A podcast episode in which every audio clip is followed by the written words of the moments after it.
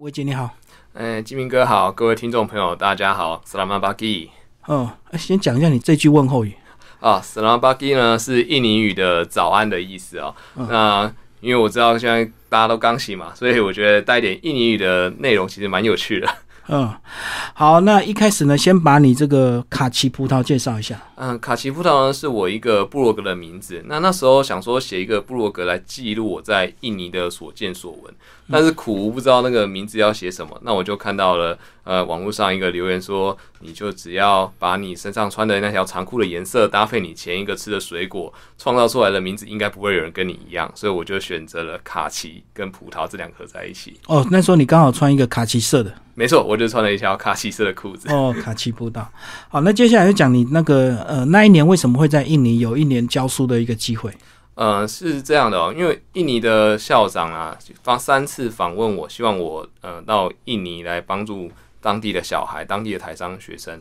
但是因为一开始的时候我还没当兵，所以第一次我没办法去。嗯。那后来有机会去了，以海外替代役的身份申请印尼，但是结果刚好遇到他们 Joko。那个他们的科佐威的总统对海外的这个嗯工作人的要求，工作签证他需要有年满二十七岁，然后五年工作经验。但那时候我也还没满二十七岁，所以原本要去印尼的，结果改去越南。嗯嗯。然后从越南回到台湾之后，那个校长又来问我说：“哎，那你现在可不可以用商界老师的身份来印尼访问？”这样，然后我就答应了这个杨校长，所以我后来就跑去印尼教书了一年。所以那时候商界就不需要二十七岁。商界的时候我就满二十七岁，刚好满。对，嗯嗯嗯。好，那到印尼为什么这个台商学校会有这样的一个需求？呃，因为海外的台湾学校呢，在整个东南亚总共有四所台湾学校，那分别就是越南胡志明，然后印尼泗水、印尼雅加达跟马来西亚吉隆坡。那这些台湾学校的老师啊，主要都要从台湾过去，因为这四所学校的课本都是用台湾的课本，所以也没办法找当地的老师。所以最好的方式要找台湾老师，而台湾老师过去的人数没有想象中的踊跃。那教育部为了支援这些海外学校发展，所以他们每年都会从台湾借调一些老师过去支援。那我就是其中一个。为什么大家不踊跃的原因是什么？是离乡背景吗？还是说待遇也并不一定比台湾好这样子吗？嗯，应该这么说，离乡背景一定是其中一个原因，因为那时候大家。就想要离家近或离女朋友家近嘛？那个年轻老师都是这样，那所以比较少人愿意去。那薪水的部分其实跟台湾是一样的，嗯，就是都大概是四五万块左右。可是你要想说，我们要离乡背景，领的又只有四五万块，我们有一些加急啊，呃，有海外加急，但这海外加急其实也没有想象中这么多，嗯，因为像有一些学校，它的终点基本终点就是基本收个结束是比较多一点点，多一节或两节这样，所以算算其实没有比较划算。嗯嗯嗯，这只是跟台湾打平而已，那就没有那种去海外工作会赚比较多钱的感觉。那你个人为什么愿意？因为我觉得，既然教书，其实是因为这样的。我们教书的第一个月，我就跟我的室友坐在沙发上，然后想着我们今天上课的内容。那我是教理化。那有五个班，一天里面同样的内容我教了五次，教五遍，对，教五次，我就觉得很无聊。那我们就想说，我们这样教要教到五十八岁，那我不觉得还要教个二十八年左右？那就想说要有一点创造一点不一样的回忆，所以我们那时候就选择有机会的话，在我们的工作的许可之内环游世界。那我看我看到的方法就是一个商界教师的机会，所以我才会申请去海外。而且这样一年的时间，反而更能够深入理解这个当地，对不对？哦，对，因为这样一年时间跟一般我们跟旅行团出去走马看花完全是不一样的。一般老师都是利用寒暑假，对，老师都寒暑假，然后机票贵，什么都贵。但是如果我们是利用在那边工作一年，我们是利用平日的假日，像我去巴厘岛就很方便，我从泗水去巴厘岛来回机票只要三千块左右而已。嗯嗯。那如果从台湾飞巴厘岛的话，那就是一万五、一万八。那平常我们在印尼的话，就是把呃巴厘岛当做一个后花园，想去就去，想回来就回来。很方便，对，我懂，我懂。所以到当地这个旅游也方便，然后去深入体验这个当地人的一些文化也比较特别。没错，没错，不是像这个旅行团这个走马看花这样。是，嗯，好，那个到印尼前需要做什么样的一个准备？嗯，到印尼前，我觉得需要准备不多，那主要就是你的。基本配备的药药比较多，就是你的像我要去一年嘛，那去一年的话就要准备一些胃肠药啊、感冒药啊，那这个是我觉得你要去那边久居比较需要的东西。那如果是要出去玩的话，我觉得美金可能要带多一点，因为在印尼用美金换那个他们当地的卢比亚，就是印尼盾，其实相对划算的，所以美金可能要多带一点。那服装的部分就是短袖短裤就很方便了。那记得，我觉得如果你爱潜水的话，一定要带着你的潜水的相机，因为印尼的水下世界真的是非常漂亮，台湾是无法比拟的，因为它岛太多了。对，它总共有一万七千个岛屿。嗯。所以你的意思是说，用台币去换他们卢比的话是比较不划算，所以最好是带美金去。对，用美金换的话，比如说用一百元的美金换到的那个汇率是最好的。你用零钞，比如说十元、二十元的美金换，它的汇率反而没有那么好。嗯嗯。那你主要服务的学校就在泗水，要不要？我们就先从泗水开始介绍。好，它是第二大岛，是不是？它是最大岛的爪哇岛上的第二大城。嗯嗯嗯。然后你说它还是跟雅加达有点差别，因为毕竟是首都跟不是首都还是有差。是，那以这两个最大差别来讲，泗水是华人最多的城市，那雅加达是现在首都的位置。那因为它是首都，所以它的交通也是最便利的。嗯雅加达有很大的公车网，那这一两年来连捷运都开始在通车了。但是泗水就不是，泗水是属于一个呃华人较多，然后交易贸易也很方便的地方，但是它的交通就没有那么方便。嗯嗯，就有点像台北跟台中的差别，对不对？对，台中虽然也是大城市，可是它的捷运网络就不可能像台北这么这么这个繁荣。是没错，这个泗水就比较像台中，然后台北就比较像雅加达。嗯嗯，好，那我们就先介绍泗水的一些景点，好吧？因为它华人多，所以它有些景点是不是都跟华人有关系啊？包括这个郑和。郑和的一个这个清真寺啊，对，那个郑和在明朝时候下西洋啊，也有在这个泗水这边做停留。对，那郑和本身他就是个穆斯林，那所以当地的人为了纪念这个华人郑和来到这个泗水地方，所以也盖了一个郑和清真寺在这边。嗯嗯，哦，那时候郑和真的是规模蛮壮大的，对不对？哦，说两万多人。是是是，他那时候在泗水有留下什么样的影响吗？他在泗水有留下什么影响吗？应该说他。呃，让当地的华人比较接受了，就是来自故乡的这些声音，然后又是一个信奉伊斯兰教的一个代表人物。那其实印尼呢，百分之八十都是伊斯兰教的信徒啊，所以他对于印尼当地的华人来是是非常有指标性的。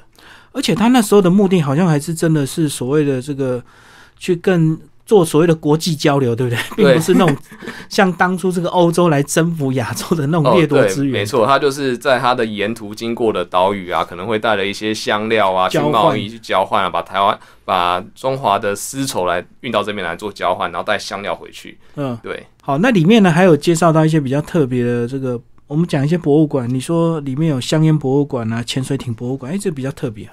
哦，对，那个香烟博物馆呢，也是当地的华人啊在那边盖的。然后他那时候就是因为香烟在以前也算是一个很昂贵的一个奢侈品，那他就越盖越大，然后再加上它有一些特殊的香料，那当大家口味固着住之后，就不愿意换了，所以他现在就越做越大，然后也开放就是当地人去那边参观，甚至有在里面安排这种一日游的行程，所以大家有时候去泗水玩的时候，就会选择去香烟博物馆，然后再搭他的一日游的车，然后就这样环绕泗水一圈。哦，它有免费的这个接驳，就对。对，它有免费的接驳。哎，那跟那个这个澳门的那些赌场一样，澳澳门也是有一些免费的这个接驳车。对，是。这个赚钱的行业就会有很多特别的福利，这样。没错。好，所以他这个香烟买回来还是要按照我们这个机场的规定，对不对？嗯，对。其实我们。我自己本身不抽烟啊，所以我也没有把香烟带回来的这个经验的。那当地就是因为它是个博物馆，所以就是当时留下来的这些传统的器材啊、测量的仪器啊，或者化学的这些呃玻璃品都还留着，所以我让我印象蛮深刻的。嗯，好，那我们来讲这个呃潜水艇博物馆。OK，潜水艇博物馆当初是这二战时期留下来的。对。那这个潜水艇博物馆呢，就是当时他跟俄罗斯，就是 Russia 这个国家买来，然后改装之后，然后有甚至有参与当地的一个实际的战争。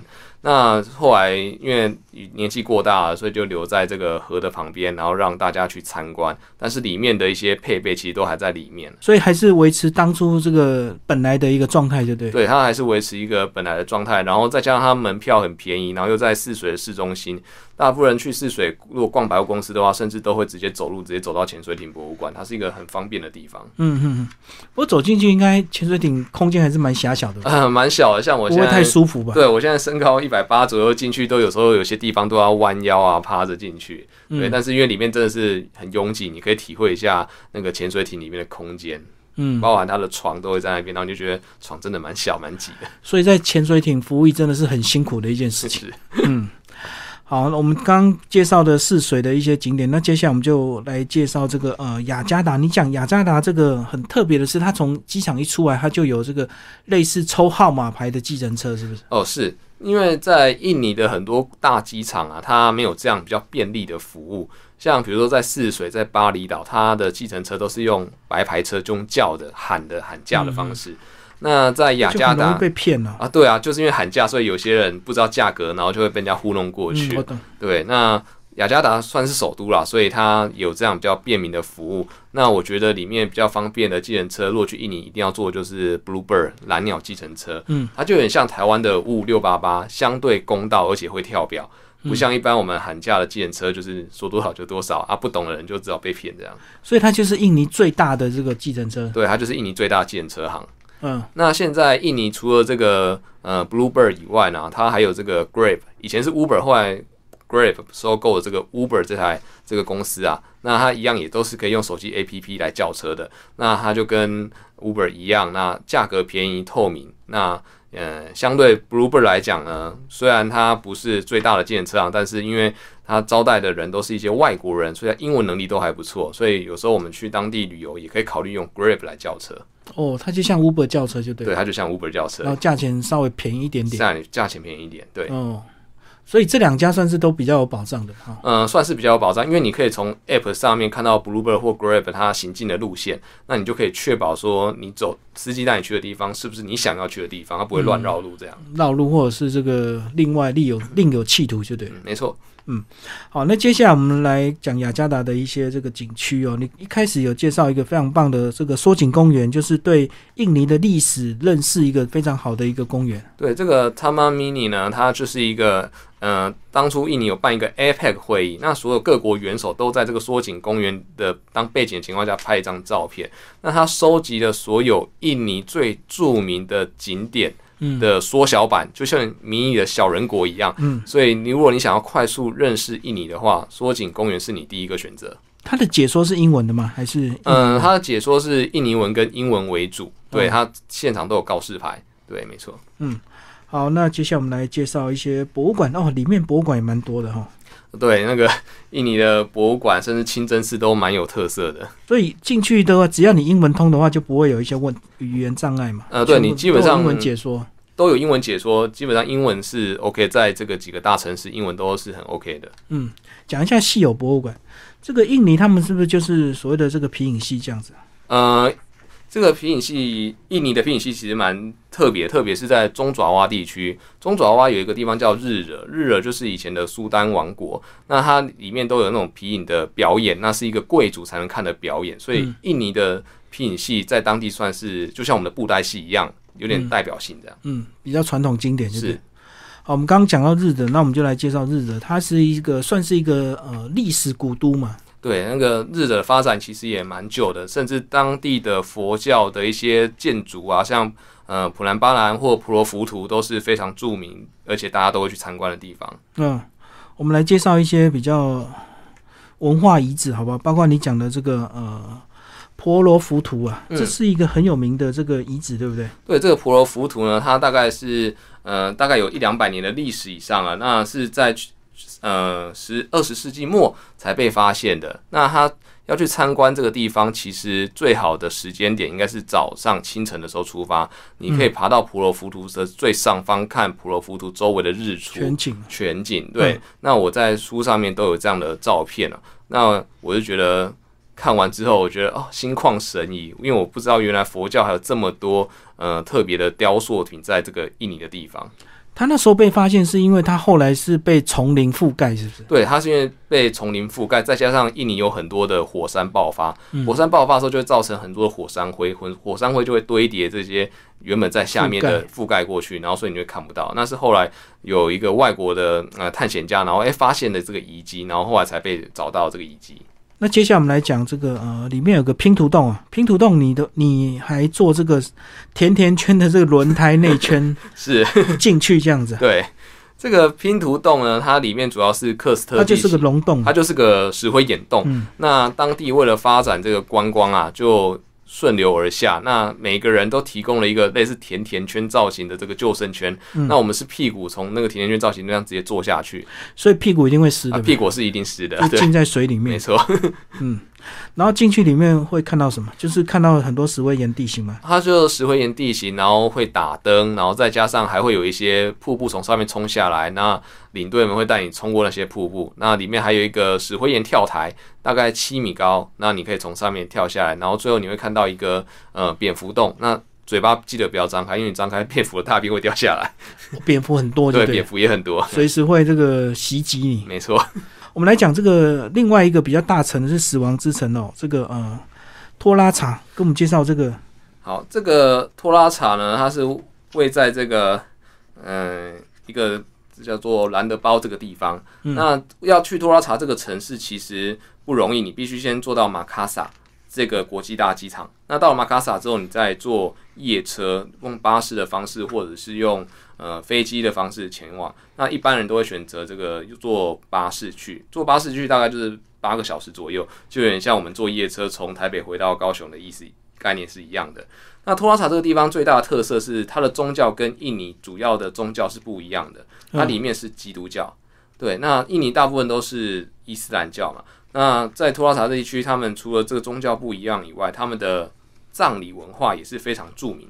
嗯，他们认为说人死后必须要有一个很大的 party，然后来欢送这个死者到了极乐世界。嗯，所以我们一般像在台湾，如果人呃走了去世了之后，大概会花七天的时间来做这个祭拜动作。对，但是当地人是可以做等待七两年的时间来准备这个葬礼。嗯，那为什么要两年呢？因为要存钱。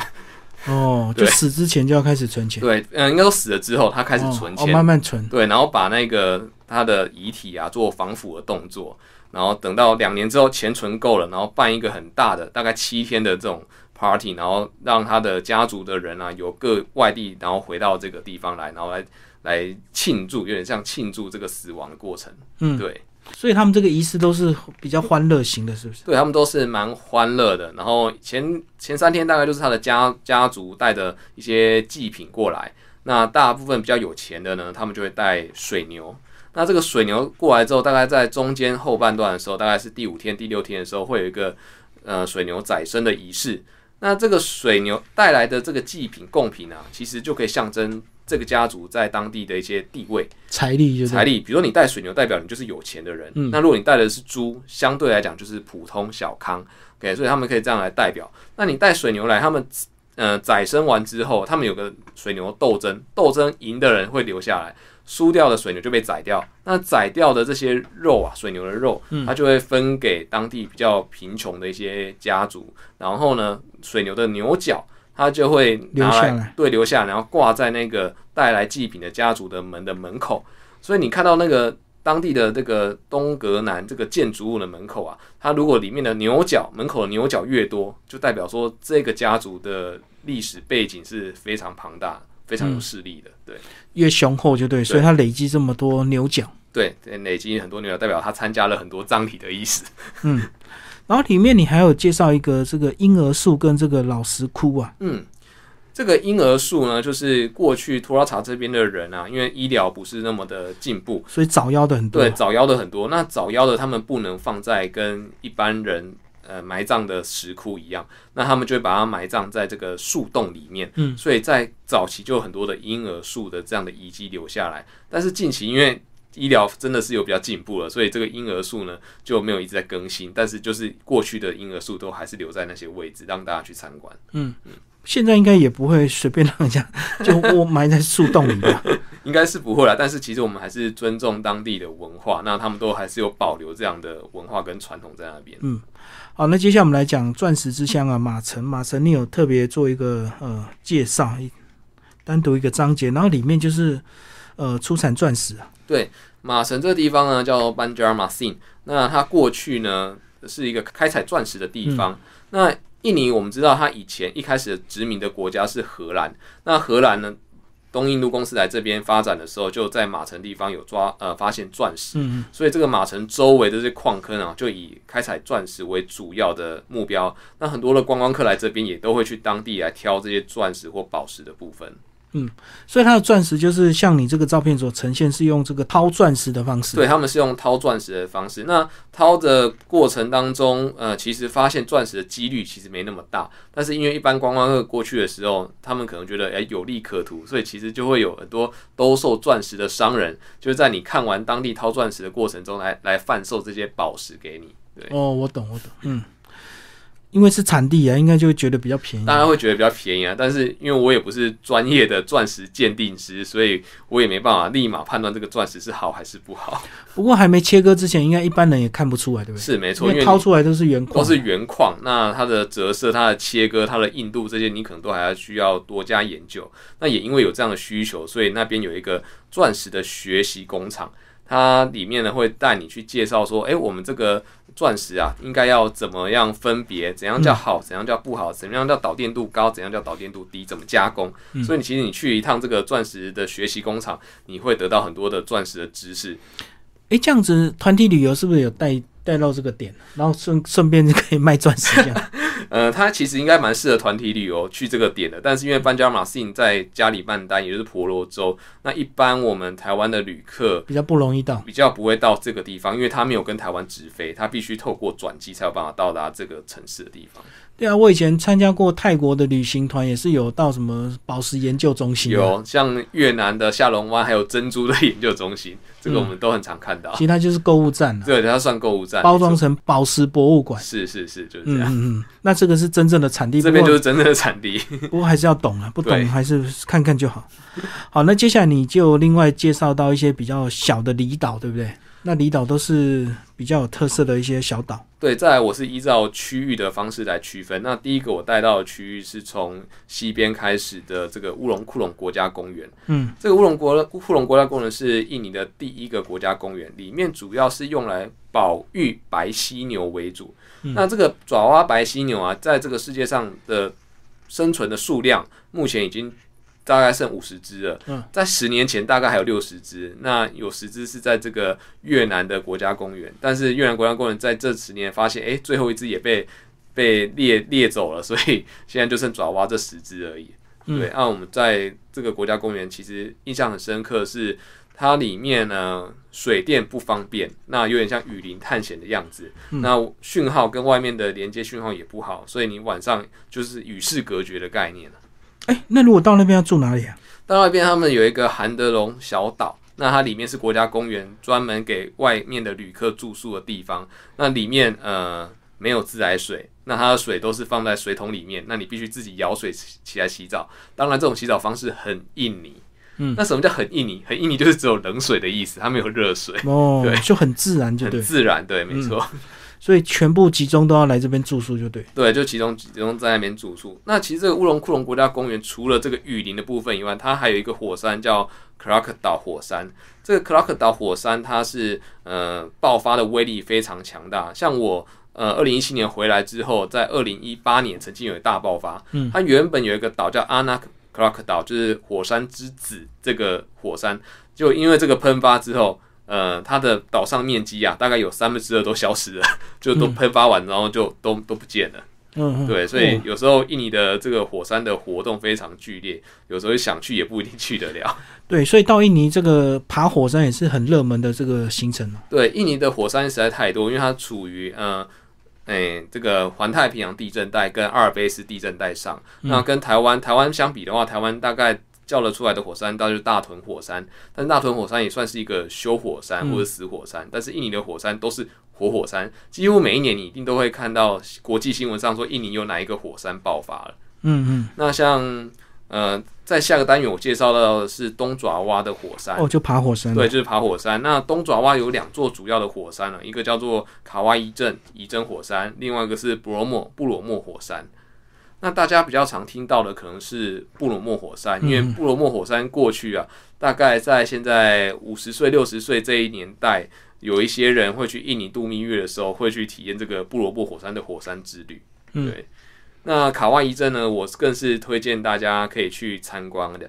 卡哇伊镇它在于这个东爪哇的最外围，那它很接近巴厘岛。那我建议大家行出发的行程是从诶、晚上开始上山，就半夜开始爬，对半夜开始爬山就，为了看日出，就对。呃，不是为了看日出，嗯因为半夜爬上去到山顶的时候，会有一个火山口。嗯那这个火山口凹下去的地方会形成火口湖。嗯，那这个火口湖呢，卡哇伊镇盛产这个硫磺啊，它硫磺就流出来。那硫磺流出来之后，给它一个火焰，它就开始烧，硫磺会烧。硫磺烧的颜色，呃，金明哥，你知道是什么颜色吗？哦，照片有蓝色，蓝色。这个蓝色火焰呢，在这个地球上有著名以蓝色火焰为主的火山就只有两座，卡哇伊镇是其中一座。那它蓝色火焰在烧的时候，其实就是很漂亮，而且很特别，所以很多人都为了这个蓝色火焰半夜上山。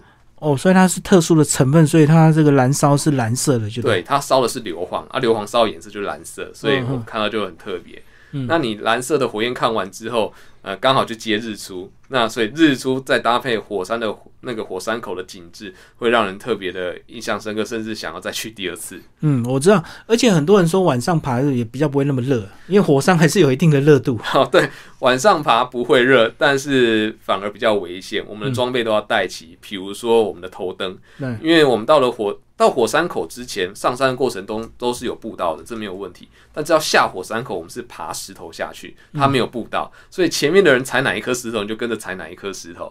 但是下山比较危险。下山很危险。我在出发前，我的呃印尼朋友乌里安斗甚至跟我说：“我真的要去这座火山吗？”那我说：“对啊，为什么不去？”他说他的朋友印尼朋友在前一个礼拜因为摔下去就在那边发生意外，所以他那时候是非常担心我的。嗯，那我就觉得既然来了，那就试试看吧。对，所以不过应我就去该都有所谓的这个向导才对。呃，这一次我们没有想到，你自己爬我们自己去。对，你在里面讲到有这个小贩在卖这个硫磺矿，硫磺矿是什么？就观硫磺矿赏用而已嘛。呃，硫磺矿它就是呃我们火山喷出来的硫磺，它是液体的硫磺。那这个液体的硫磺遇到那个火口湖的水冷却凝固，变成固体的硫磺。那固体硫磺一块一块都很重，那当地的这个挑夫啊，会把这个硫磺矿从火火山口下面挑到火山口，然后再挑下山去卖，一天大概五块钱美金，哦，对他们薪水很低，而对且而且会有那个职业病，对不对？而且非常的危险长。期吸食那个硫磺。是他们长期吸到这个所谓的硫酸啊，所以他们的呼吸道都会受伤。那甚至他们的皮肤特别黑，因为硫酸有脱水性，所以碰到你的皮肤就会变得黑色。嗯，对。那那些矿工如果他不想要把这些硫磺矿运下山这么累的话，其实很多人他会选择挑到火火口湖火口湖周围，然后把这个硫磺矿雕刻，雕成雕刻成一些比较特别的图案啊，比如说 Hello Kitty 啊，或二零一七、二零二零，然后就会卖给当地的观光客。那价钱更好，哎，价钱更好，但是金明哥，你知道该买还是不该买吗？不该买。不该买，因为你买了也带不回台湾，因为它上飞机前就会被人家拿下来了。哎，可是很多人一定会包在行李里，它能够，你是指说，呃，一定会被扫出来吗？对，它会被扫出来。哦，硫磺是硫磺火药，火药，黄色的火药，所以它一定会被扫出来的。哦，买了是白买，对，，买了就只是自己当下觉得好看，但是实际上你要带回台湾不太可能。我 懂我懂，所以。而且这个嗯硫磺还是有一定的危险性，就对，是是，嗯嗯嗯。好，那接下来呃，你有介绍一个泥浆村，那泥浆村就是这个，它就是一个这个火山熔岩嘛，所以它那个这个泥浆村它跟屏东万丹有个泥火山其实蛮像的，嗯但是屏东万丹的泥火山可能是自己产生，这个泥浆村是人为造成的。当地有一个石油公司，当初啊想要开采当地的石油，结果挖着挖着，这个呃石油没挖到，但是喷出了很多的这个泥浆。那这喷出来这个泥浆啊，就淹没了当地的这些村庄啊，导致当地变成寸草不生，所以它变成一个特殊的景观。呃，所以在那边就是一望无际这样子，非常壮观好看。对，它一望无际，然后在远处会有那个泥那个火呃火山口喷出来那个白烟，那大家就会去参观这个地方。那它哦也算是、呃泗水这个大城市到东爪哇的两座火山——布罗莫火山跟乙真火山一个中继站，因为它刚好位置位在中间。如果中间路途太遥远，想要找个地方休息的话，泥浆村会是一个很不错的选择。所以它会有一定的地热吗？它也是蛮热的，对。而且泥浆村大部分都是白天去看，那一望无际，太阳又很大，因为印尼处于赤道嘛，所以温度又很高，所以通常我们不会在那边待太久，就赶快拍照离开就对。对，是。好，那接下来我们就来讲这个非常有名的这个巴厘岛。这个巴厘岛，大家其实在市面上可以看到许多的行程，印尼的旅游书啦。对，那主要都是介绍巴厘岛。当初我要去印尼的时候，我也做了一些功课，发现所有的书都是介绍巴厘岛，所以才让我觉得我应该记录一下其他其他岛，对其他地方。那巴厘岛呢？一下飞机就是 Denpasar 机场，那它位于巴厘岛的东南部。那通常会去的地方像库塔或者是乌布，乌布就是位在。巴厘岛中间的一个呃历史古迹，那边有乌布皇宫，那还有乌布市集。那再往上，你再往北一点，就会到一些所谓的圣泉寺啊，或者是卡阿山神庙、或象窟等等地方。嗯，那呃巴厘岛，我觉得是入门印尼算是一个比较简单轻松的一个岛，因为当地的英文能力特别好，也可能是因为很多外国人都去巴厘岛，所以当地的小贩用英文。沟通买卖东西都非常没有问题。嗯，不过它相对的物价应该算高，对不对？在整个印尼来讲，哎，对，它的物价都算很高的。而且到巴厘岛呢，你会觉得有点像到北京的秀水街啊，或者是印尼的啊，不，越南的 Saigon Square，所有的东西你都必须喊价砍价，而且大概从三折开始喊。哦，我懂，它自动垫高好几倍，对，等着让你砍。对，因为他们其实，在当地的物价没有这么高，可是他可以卖比较高的价格，他何乐不为？所以他都会把物价开得很高啊。有些人在其他岛啊，或其他印尼的城市买过东西，他们就觉得啊，怎么会这么贵？所以就算是印尼本地人去那边用印尼文跟他喊价，他都是一开始都开很高，然后等你慢慢的砍。嗯，我懂，我懂，这是他们生存的技巧。没错。好，那我们来介绍龙目岛。龙目岛也是很有名的观光岛。对，这个龙目岛它位在巴厘岛的东边啊，那它没有国际机场。要去龙目岛的话，通常有两个选择，一个是坐船，嗯，一个是坐国内的飞机。那这个龙目岛最有名的其实不是不是龙目本岛，最有名的是它西北方的三个小岛，叫 Gili ATM。那里面最大的呃德拉旺安 Gili T，它就是一个很不像印尼的岛，因为在当地没有摩托车，没有汽车，唯一只有的就是马车。嗯因为它为了保护当地的这个生态，生态，所以只有马车。那再来，我们又说它是一个不夜城，因为有晚上啊，有很多的夜店，或者是 pub，或者是比较像欧美的人会玩的一个区域，所以它又很不像印尼的小岛。嗯，不过印尼人他是伊斯兰教比较多，所以他们是不是色情行业相对比较没有那么发达？呃，如果跟其他国家相比的话，我我觉得它真的是比较保守的一个国家。嗯，大概只有 Gili T 这个地方，就是龙目岛 Gili T 这地方，你觉得好像跟诶泰国、泰国这些比较像，但是在其他印尼的其他地方，因为它都是穆斯林，非常保守，甚至去按摩的时候，一般我们去东南亚按摩的话，像男生他可能就会安排一个女生女生给你，但是我在印尼按摩的时候，除非你特别指名，不然他一定是男生配男生，女生配女生。哦，比较保守，对，它是比较传统的，没错。好，那我们来介绍另外一个科摩多岛，就是有这个呃一个非常保育类的一个蜥蜴啊。对，呃，这个科摩多岛上的这个保育类的蜥蜴，我们称为科摩多龙，那也号称科摩多国家公园是世界上最后一个侏罗纪公园啊。嗯，那这个科摩多岛上面呢，因为到达科摩多岛的方式又比龙目岛更困难。你是要先坐飞机到 LBJ 机场，然后还要换船小船去这个科莫多国家公园的，比如说呃科莫多岛啊、林卡岛啊、帕达尔岛啊，你就要坐船的方式才有办法在这些岛中移动，所以它保护的像更更是更好的、更自然的部分。那上岛之后是用走的吗？上岛之后都是用走的，然后跟那个科莫多龙不会有冲突。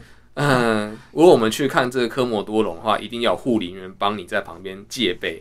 护林员就是类似保育员，那他会带你去介绍这个呃科莫多龙出现的地方，然后他们会做什么事、吃什么东西。那科莫多龙身长大约二到三公尺，体重大概八十公斤，它还会爬树。那平常呢很懒、很懒散，会趴在地上休息。大部分都在晒太阳，大部分都晒太阳。但是它一个月会吃一次大餐，所谓的一次大餐可能是鹿。猴子这种嗯哺乳类动物，大型的哺乳类动物，它大概一个月会吃一次。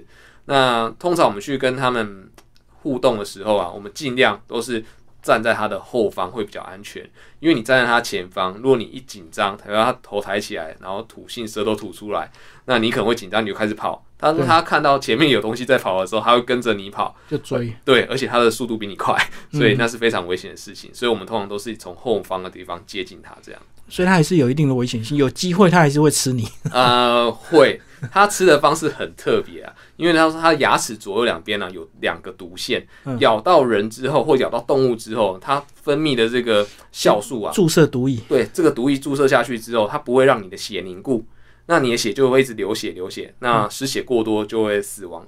科摩多龙不会在你还活着的时候咬你吃你不会，哦，它喜欢吃腐掉的肉。所以它会等到你死掉，然后腐败了、长蛆了，然后它开始吃。吃所以它就是先咬你一口，然后就到旁边去等你死掉、没错，腐烂掉再过来，对就对。是它不会跟你正面搏击，就对。不会不会，它就咬你一口，然后在旁边看着你慢慢挂了，然后它在在旁边享用你这个大餐，这样嗯，所以上这个岛去看科莫多龙还是有一定的危险性。没错。嗯好，接下来我们来讲一些水下的运动。你照片也是有带到一些离岛的一些呃，他们水下运动算是也是蛮蛮热络，对不对？对，因为印尼它有一万七千个岛屿吧，那每个岛的世界都不一样，那它又分布在热带地区，所以它的珊瑚礁更是令人印象深刻。那里面最我觉得最美的一个地方叫做 Raja Ampat 四王群岛，它位在最东边巴布亚的西边。嗯，那这个地方它抵达的方式也不容易，它还是坐飞机然后再转船。那这个 Raja Ampat 呢，它的上岛的规则很特别，它有点像到了另外一个国家或另外一个世界。入岛之后，你还要必须付一个一百万印尼盾的入岛费。嗯，那付了这个一百万的印尼盾入岛费之后，他会给你一张 license，会给你一张证。你有这张证，你才可以在 Raja Ampat 的这些地区啊做消费。那这一张入岛证一年可以无限次的使用。嗯，但但我就觉得它就有点像是故意国对啊国中之国的感觉。嗯，因为你他故意收比较高的费用，让你一年可以去，可是你也不可能一年去很多次。是啊，我们大概一年就只会去一次，甚至一辈子只会去一次而已，所以它有点故意啦。那这个岛呢，它因为距离城市非常的遥远，那远到不好不好上去，所以它的保护的程度、自然的景观又是呃比起龙目岛更加漂亮。那里面呢，比如说我们会去赏鸟，或者是我们坐着这些小船啊，在这些岛上面跑来跑去的。那像里面有几座岛，我们都是去浮潜比较多。嗯嗯，那浮潜其实也不难，就是只要一支呼吸管，然后跳下去。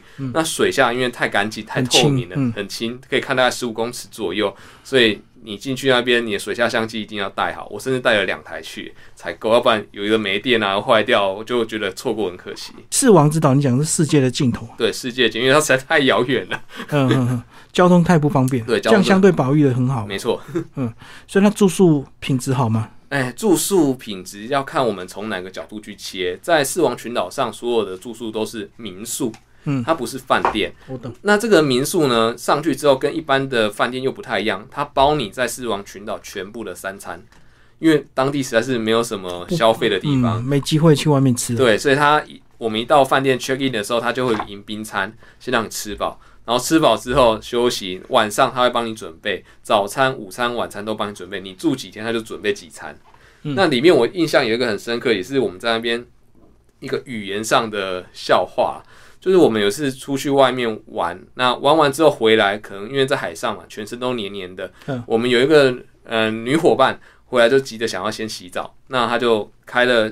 澡堂进去洗澡啦，那那个地方没有热水，在洗的过程中呢，又有一个印尼人敲门，就是我们的船夫，然后一直在那边喊 Mandy Mandy Mandy Mandy。嗯，那我们的女老师衣服都脱光了，让她非常的紧张，怎么会有个男生一直在外面敲门，然后跟她说 Money Money？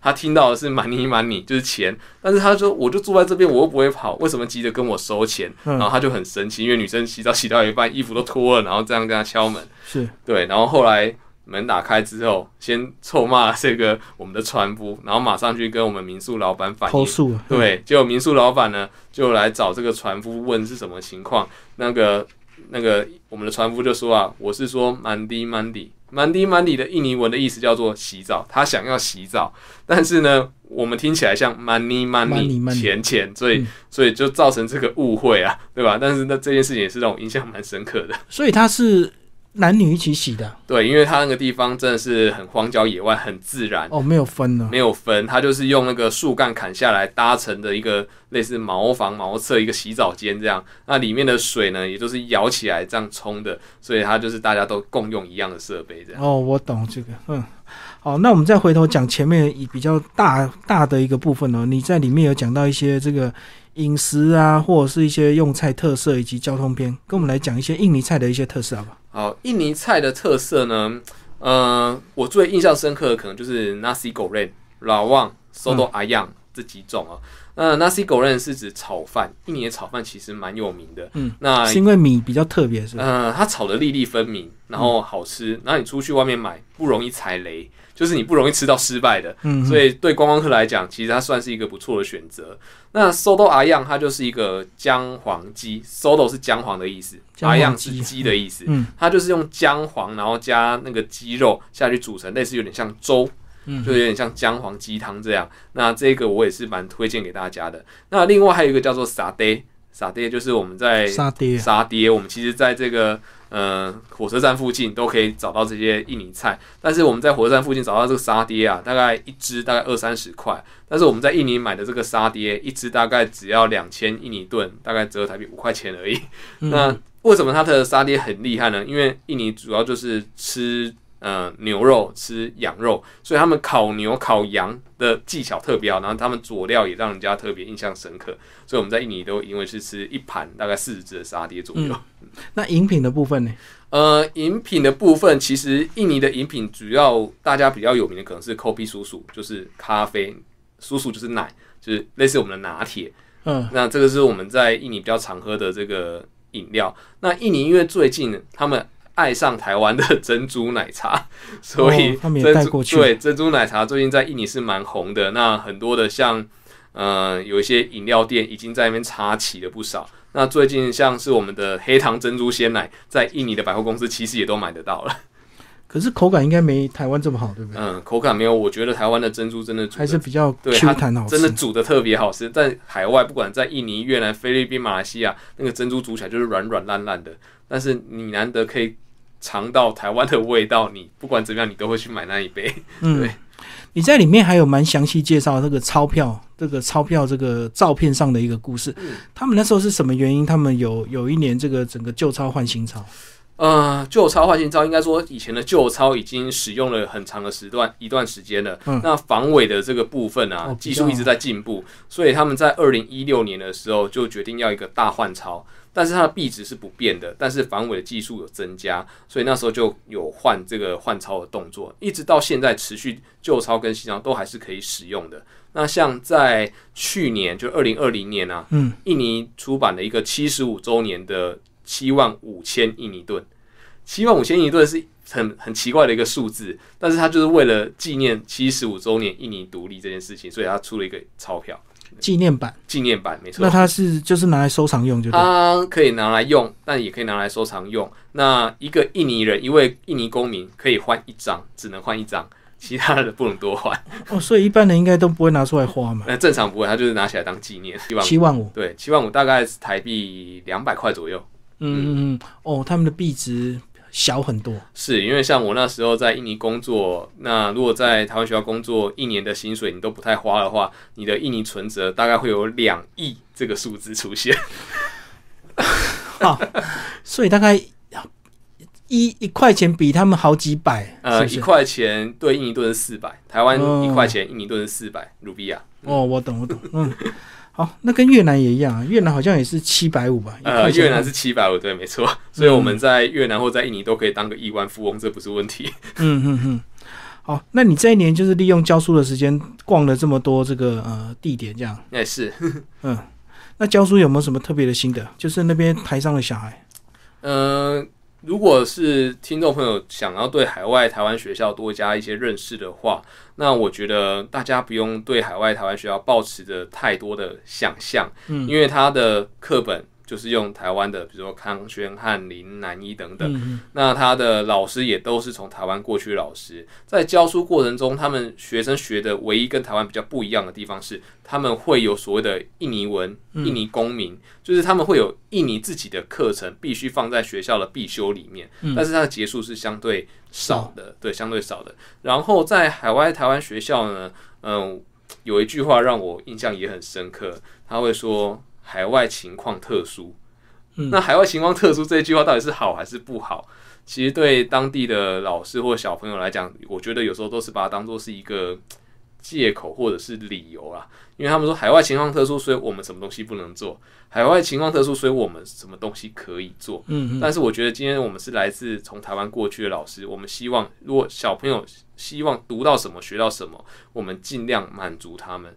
所以不要拿海外情况特殊来告诉小朋友说啊这一件事情我们做不到，在台湾才做得到。其实并没有想象中这么困难，只要我们肯，只要我们愿意，我相信就算在印尼工作还是在台湾工作，教育这件事情是不分国界的。就是不不可以拿这句话来当借口，对？是。印尼近年来还有排华事件吗？呃，最近呃这十年是没有啦。最近一次的排华事件应该可以推到二十世纪末了。那一次的排华事件真的是算是大屠杀的感觉了，甚至那当时的呃中华民国政府又有派军舰到这个巴黎海的外围，准备要撤侨。那个但是那个也是在二十几年前的事情，那最近是没有了。对，嗯嗯嗯。好，今天非常谢谢我们的呃张维杰老师为大家介绍他的这个新书《海上的珍珠项链：我的印尼岛屿旅行日记》，然后瑞兰国际出版。好，谢谢。谢谢。